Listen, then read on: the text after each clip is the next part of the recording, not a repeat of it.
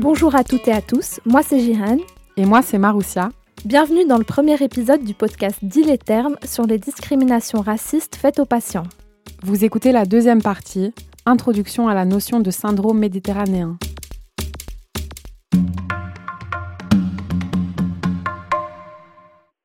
Je me rappelle que c'était la Coupe du Monde. C'était une de mes premières gardes dans un hôpital à Bruxelles. On avait juste une patiente qui arrivait à 18h, d'origine algérienne, de 41 ans. En tant qu'interne, c'est ce que j'étais euh, en 2018. Notre rôle est de faire un peu le sale travail, entre guillemets. Donc, on va voir le patient, on prend toutes les informations, on fait l'anamnèse, donc on réécrit toute son histoire et le vrai médecin arrive et trouve la conclusion. Donc, euh, la patiente est arrivée avec son mari. Elle me dit que elle sait pas ce qui lui arrive. Ça fait une semaine qu'elle est faible, qu'elle est fatiguée. Son mari, qui est à côté, m'explique qu'il a un petit peu forcé à venir parce qu'elle voulait pas, elle voulait s'occuper des enfants, etc. Donc, euh, je lui pose quelques questions. Dans mon examination, tout était plus ou moins correct. Sauf que je constate qu'elle avait une raideur de nuque. Et ça, c'est un signe assez dangereux neurologique. On soupçonne euh, une méningite, euh, tout ce qui est un problème cérébral et tout ce qui est problème au niveau du cerveau, c'est un peu une urgence plus, plus, plus, plus, plus, quoi. J'avais vu dans les livres raideur de nuque, etc. C'était plus ou moins mon premier stage.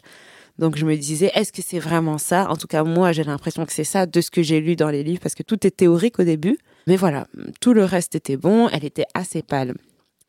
On lui avait déjà fait une prise de sang. On a vu qu'elle avait une anémie, donc manque de fer, euh, d'hémoglobine. Et je vais voir le médecin, qui était assistante à l'époque, ce que je suis aujourd'hui. Et je lui explique, voilà, euh, ma patiente ici, elle a une raideur de nuque, etc. Euh, elle dit, non, écoute, on a fait sa prise de sang, on voit qu'elle a une anémie, donc on va la renvoyer chez elle. Je dis oui, mais je trouve quand même qu'elle a une raideur de nuque. Ok, bah, je vais aller la voir. Elle va la voir et elle me dit, écoute Sarah, c'est pas une raideur de nuque, c'est... Euh, je dis non, mais elle avait l'air vraiment pas bien, etc. Oui, mais bon, c'est, elle, a, elle a un syndrome méditerranéen. Ça, c'est la première fois que le docteur Bisselé a entendu parler du syndrome méditerranéen. Mais le syndrome méditerranéen, c'est quoi? D'après nos recherches, le personnel soignant parle de syndrome méditerranéen lorsqu'il décrit les patients racisés qui, à ses yeux, exagèrent la manifestation de leurs symptômes à cause de leur race. Il s'agit donc d'une notion informelle dans le monde médical basée sur un jugement, jugement lui-même fondé sur des préjugés racistes. Le syndrome méditerranéen, c'est bien une croyance et pas un phénomène scientifique qui conduit le soignant à ne pas prendre en compte les douleurs de son patient. Chiara, docteur à Bruxelles. C'était aux urgences. On avait vu une patiente âgée d'origine marocaine, voilée, qui parlait très peu le français, mais qui euh, criait beaucoup. Elle avait fort mal et elle dérangeait en fait. C'était dans une salle d'attente sans vraiment des chambres séparées avec des rideaux. Et il y avait des autres patients. C'était le soir. Les infirmières, il n'y en avait pas assez, donc euh, il fallait qu'elles s'occupent de plusieurs patients en même temps. Souvent, le soir, les urgences sont remplies de patients. La fille de cette patiente était venue plusieurs fois nous rappeler que sa mère était là et qu'elle avait besoin d'être vue. Mais malheureusement, euh, on voit les patients dans l'ordre dans lequel ils sont présentés euh, selon l'urgence qu'on estime euh, qu'il y a. Quand finalement on a vu la patiente, le médecin, il était déjà énervé parce qu'il était fatigué, parce qu'elle avait beaucoup râlé et parce qu'il n'arrivait pas à comprendre ce qui se passait. Donc il a dit tout simplement ah, syndrome méditerranéen, on va la renvoyer à la maison avec des antidouleurs et c'est tout. Et quand j'ai posé la question, mais quel est le diagnostic final? Qu'est-ce qu'elle a? C'était très vague. Quelques jours après, j'ai revu cette patiente qui était finalement hospitalisée, envoyée par son médecin traitant, parce qu'on lui a trouvé une tumeur.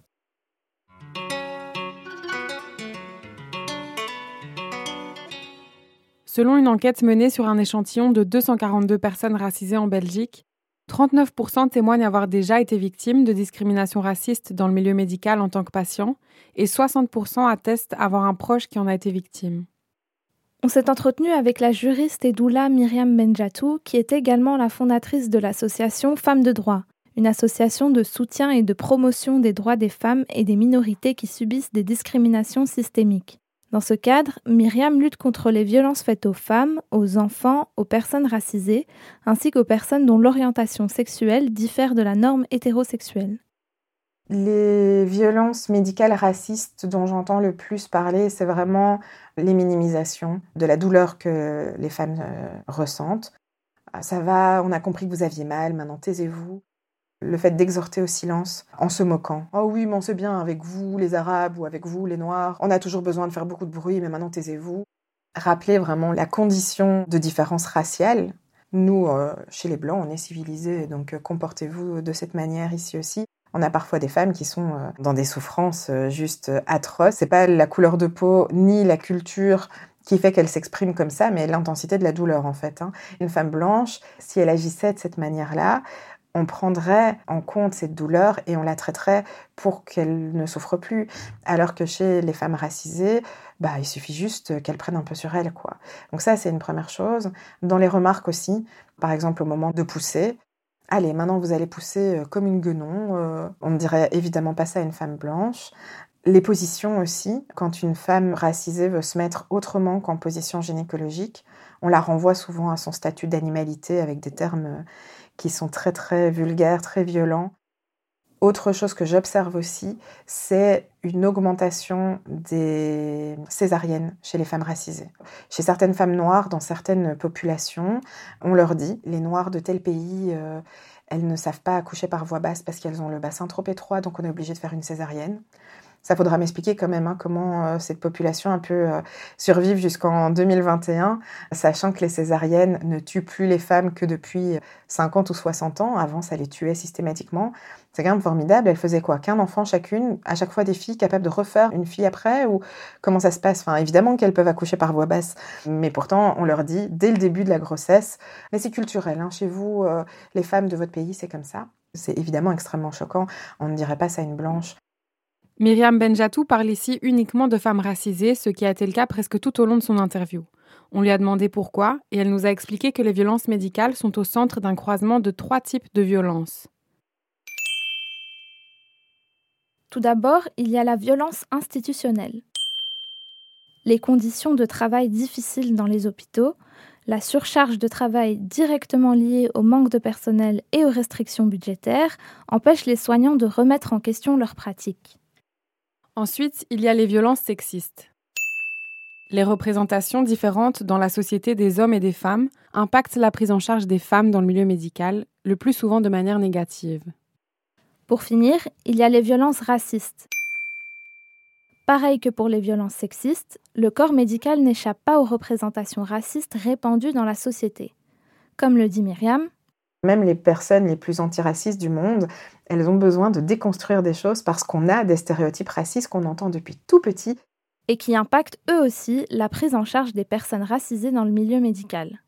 On comprend alors que les femmes souffrent plus de violences médicales que les hommes et que les femmes racisées souffrent plus de violences médicales que les femmes blanches.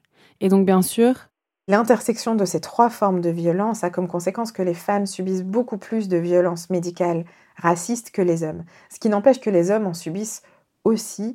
Certaines maladies qui sont typiques des personnes noires, comme la drépanocytose par exemple, ne sont pas forcément connues de tous les soignants. Et donc on passe à côté de certains diagnostics, y compris chez les hommes, parce qu'il bah, y a des méconnaissances du fonctionnement global du corps des hommes noirs ou des femmes noires en général.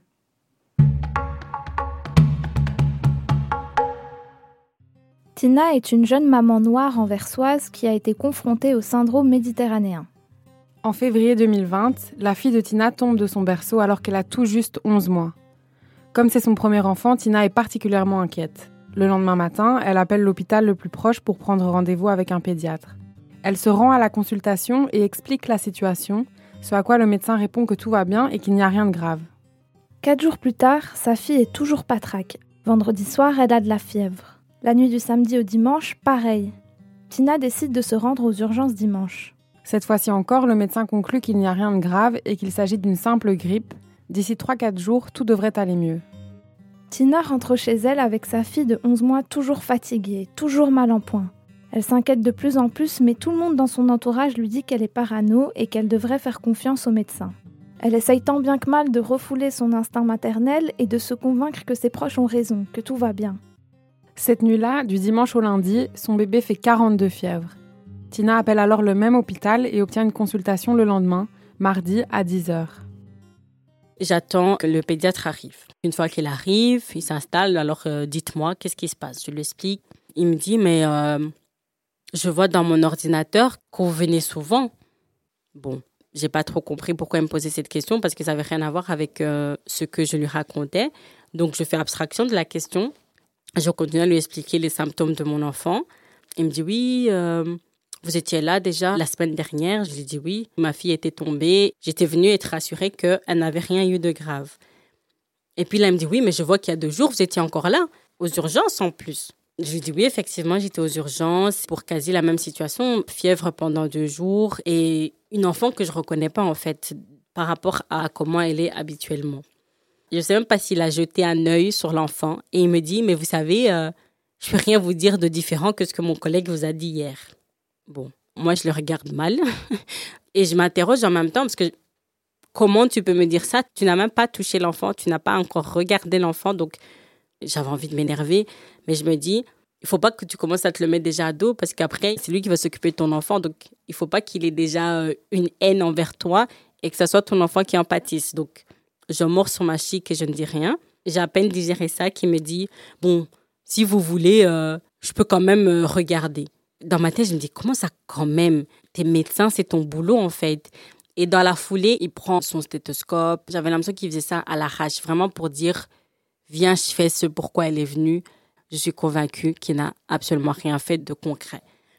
Et après, évidemment, il me confirme, il fait, bah oui, bah, d'ici 3-4 jours, elle ira mieux, c'est juste une grippe.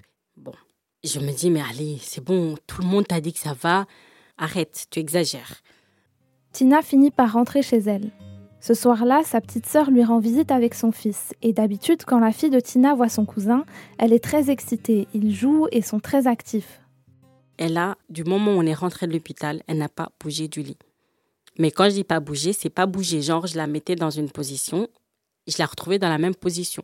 Et là, j'avais vraiment l'impression, en fait, on veut voyez comme quelqu'un qui a envie de vomir, mais que le vomi ne sort pas. Je voyais qu'à des moments, elle essayait de tousser aussi, mais que limite le son ne sortait pas, ça allait pas du tout.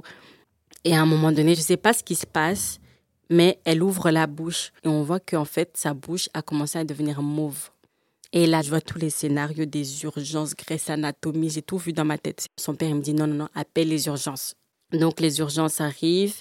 Je leur explique qu'elle a envie de vomir depuis, mais que ça sort pas. Les urgentistes se regardent, ils s'adressaient pas à nous tout s'est passé très très vite. C'est comme si, avec ce qu'on leur a expliqué, c'était clair en fait. On arrive à l'hôpital et c'est le même hôpital où en fait j'avais été les trois dernières fois. Donc, on arrive aux urgences, il y a un, premier médecin qui ausculte vite fait l'enfant. Je le vois partir en courant et il revient avec un autre médecin. Au départ, j'étais dans la pièce avec eux et on me fait sortir et je les vois en fait gesticuler dans tous les sens et puis, je vois deux infirmières qui arrivent. Je suis là, je pose des questions, je fais qu'est-ce qui se passe? On me dit, ah, bref, attendez, attendez. Et puis à un moment, je m'impose, en fait, je rentre dans la pièce, je dis, mais qu'est-ce qui se passe et tout. Et donc le médecin qui essaie de m'expliquer me fait, oui, on pense que votre fille, elle a peut-être une pneumonie. Donc voilà, là, on est en train de faire des tests, on est en train de regarder et tout ça. Mon mari, lui, a dû venir, à part, en fait, une fois qu'il est arrivé. Première chose qu'il me demande, c'est oui, qu'est-ce qui se passe? J'ai dit, mais je te cache pas que je sais pas, en fait. Je sais pas te dire. Il me fait, comment ça, tu sais pas? J'ai dit, je sais pas, on m'a rien dit. Bon, mon mari, lui, il allait vers eux. Il a dit, oui, voilà, ma femme me dit qu'elle n'a pas d'infos, donc qu'est-ce qui se passe? Et à lui, on lui a dit qu'il pense qu'elle a du liquide dans le poumon et qu'on va sûrement devoir lui mettre un drain. Moi, j'entends ça et je dis, mais comment ça, elle a du liquide dans le poumon? J'étais à l'hôpital ce matin, en fait. Comment à 10h30, on me dit, elle a juste une grippe d'ici 2-3 jours, ça ira. Et à 21h, 22h, on me dit qu'elle a du liquide dans le poumon, en fait. Je veux dire, à quel moment? Le monsieur me dit, vous étiez là ce matin? Je dis, oui, j'étais là ce matin, ici. Et puis, il commence à bégayer, mais littéralement bégayer. J'ai réitéré la question je ne sais combien de fois. Il m'a dit, je ne sais pas quoi vous dire. Quelques instants plus tard, les médecins annoncent à Tina et son mari que l'état de leur fille est d'autant plus grave qu'ils ne le pensaient et qu'ils ne peuvent pas la traiter dans leur hôpital. En fait, il ne suffira pas d'un simple drain, il faut l'opérer d'urgence. Tina panique et pose mille et une questions. Opération, ça veut dire quoi? On va devoir l'anesthésier, mais c'est un bébé, elle n'a même pas un an. Les médecins lui disent de ne pas s'inquiéter et lui expliquent qu'une ambulance est en chemin. La petite famille arrive à l'autre hôpital une dizaine de minutes plus tard, un peu avant minuit. On lui avait déjà donné des antidouleurs, des je sais pas quoi. Je sais même pas dire à ce stade-là qu'est-ce qu'on lui avait donné comme médicament. Mais en tout cas, ils ont dit que voilà, elle était un petit peu stabilisée. Finalement, on n'était pas obligé de la faire en urgence, l'opération, mais qu'on pouvait attendre 6 heures du matin. Au final, ma fille, est restée en soins intensifs pendant trois mois, à base de d'afalgan, paracétamol, morphine. Elle a fêté son premier anniversaire dans l'hôpital, du coup. Pendant ces trois mois, il y a eu euh, péripéties sur péripéties, complications sur complications. Et il faut savoir qu'elle était suivie par 15 médecins au total, dont 4 qui étaient en Hollande, parce qu'en fait, son cas, à un moment, est arrivé à un niveau tellement grave qu'on ne savait plus quoi faire, en fait. Après une des réunions des 15 spécialistes, une des pneumologues qui en faisait partie m'a demandé de réexpliquer ce qui s'était passé. Je demande pourquoi. Et elle me dit que si j'avais tardé de deux heures avant d'appeler les ambulances, ma fille était morte. C'est après avoir fait part de mon histoire qu'on m'a dit qu'en fait, c'était très fort probable qu'il avait été victime du syndrome méditerranéen. Ça a quadruplé ma haine et ma colère parce qu'au début, je me disais c'est un mauvais médecin. Mais là, je me dis non, en fait, il ne l'a pas soignée correctement parce qu'elle était noire. Depuis, j'ai vraiment aucune, aucune confiance au milieu médical. Les violences médicales peuvent non seulement avoir un impact physique, mais aussi un impact psychique. D'après notre étude réalisée sur un échantillon de 242 personnes, presque 40% des participants affirment avoir été victimes de discrimination raciste dans le milieu médical.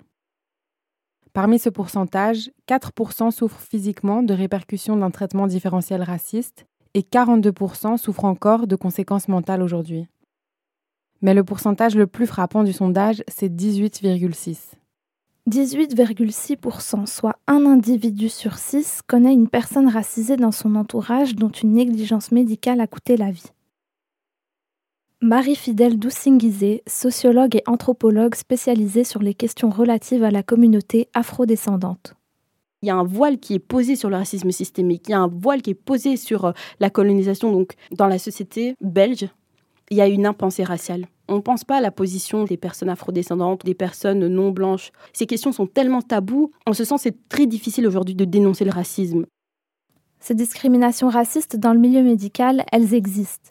On l'a vu dans l'épisode d'introduction, les premières théories médicales racistes remontent au 19e siècle. Alors comment des images mentales si inactuelles et dont on a déjà prouvé l'inexactitude scientifique impactent-elles encore le milieu médical aujourd'hui? On a beau se dire, on est en 2021 aujourd'hui, les choses ont évolué, bah, pas tellement. Ces représentations racistes et stéréotypées, elles existent dans la population et les médecins ne sont pas une catégorie à part. On pourrait se dire qu'en médecine, les étudiants ne reçoivent comme formation que des choses qui sont validées scientifiquement, qui ont fait l'objet d'études très sérieuses, et c'est ça qu'on leur apprend. Mais c'est pas ça qui se passe. Alors oui, une grande partie de ce qu'on leur apprend est basée sur des études qui ont été faites et bien faites. Et puis, une grande partie de l'apprentissage de la médecine se fait sur le terrain, via les stages. Les étudiants et les étudiantes sont confrontés à des praticiens, des praticiennes qui sont empreints de ces stéréotypes et qui vont les transmettre. Alvin, médecin généraliste à Bruxelles. C'était un médecin et j'étais en stage chez lui. Et à un moment, euh, je vois, il est habillé en marque en fait. Il aimait bien parler du fait qu'il s'habillait en marque et tout ça. Et après, il me dit, euh, je peux te poser une question Je dis, ouais, vas-y. Il me dit, euh, pourquoi tu crois que les Arabes et les Turcs ne peuvent pas s'acheter ça? Je dis, non, pourquoi? Il me dit, parce que tu sais bien, eux, ils habitent dans les quartiers comme Scarbeck. Eux, ils peuvent pas se permettre d'acheter des trucs comme ça. Et moi, je dis, quoi? Je suis choqué. Je dis, comment ça? Il me dit, tu sais bien, eux, dans leur culture, tout ce qu'ils peuvent porter, c'est des là-bas. Je voudrais rajouter aussi que les discriminations racistes dans le milieu médical, elles sont aussi le fait des études qui existent et qui sont basées principalement sur l'homme blanc, hétérosexuel et cisgenre. Tout se passe comme si l'homme blanc, cisgenre, hétérosexuel était neutre. Et du coup, la médecine des personnes noires est une exception par rapport à la médecine des blancs, la médecine des femmes est une exception par rapport à la médecine des hommes. Je veux dire, la gynécologie, c'est une médecine spécifiquement destinée aux femmes. On n'a pas un système d'andrologie ou de...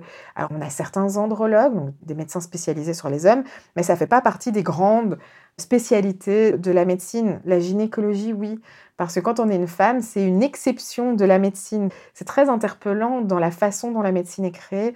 Et ça, ça participe aussi à la perpétuation des stéréotypes racistes et du coup des violences.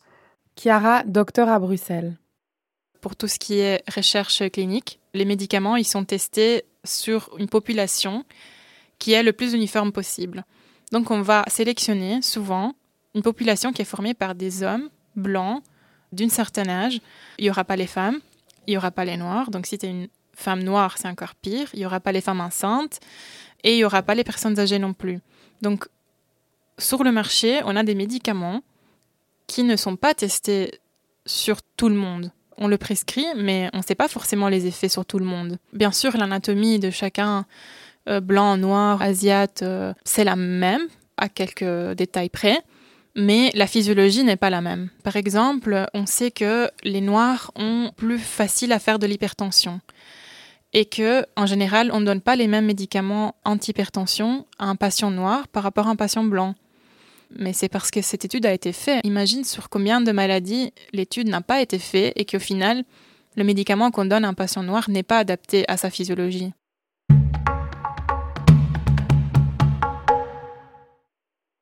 La formation médicale, la relation soignant-soigné et les décisions politiques des États en matière de gestion des immigrés et des minorités participent-elles aussi à la prolifération des discriminations racistes dans le milieu des soins de santé Mais ça, c'est pour un prochain épisode.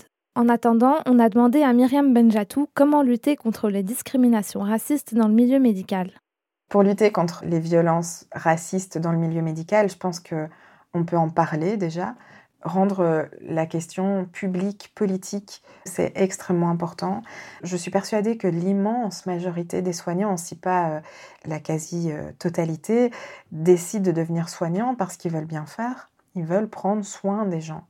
Et donc quand ils sont violents, que ce soit avec les femmes en général ou avec les femmes racisées en particulier, c'est rarement parce qu'ils n'aiment pas ces gens et qu'ils veulent leur faire du mal, c'est parce qu'ils perpétuent des choses sans se rendre compte de la portée de ce qu'ils font et de la violence de ce qu'ils font.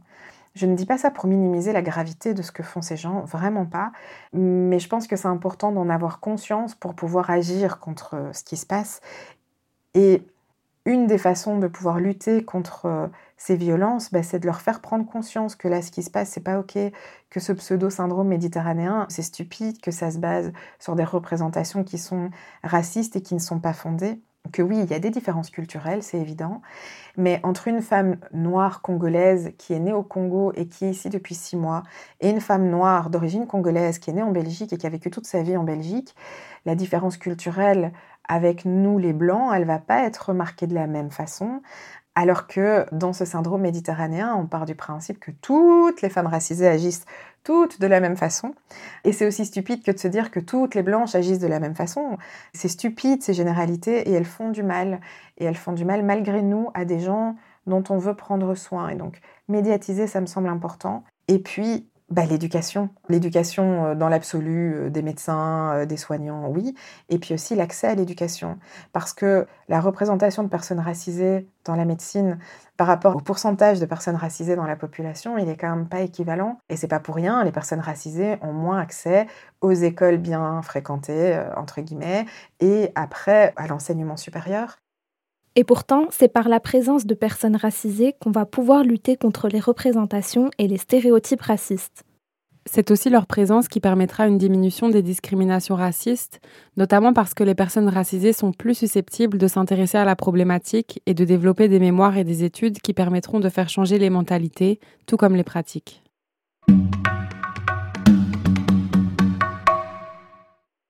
Il n'y a rien de plus paradoxal que de réclamer des soins pour guérir et finalement en devenir la victime. Ces violences s'inscrivent dans un système raciste profondément ancré et organisé, particulièrement difficile à déconstruire. Pour commencer, il est important de prendre collectivement conscience de l'existence de ces discriminations racistes dans le milieu médical, d'en parler et de les dénoncer. La médecine a un long chemin à parcourir avant d'arriver à accomplir ce à quoi elle prétend, c'est-à-dire soigner avec la même conscience tous les patients, et ce sans discrimination. Pour plus d'informations sur le sujet, retrouvez-nous sur notre page Instagram Dis les termes. Ce podcast est sponsorisé par l'ASBL Le Cactus.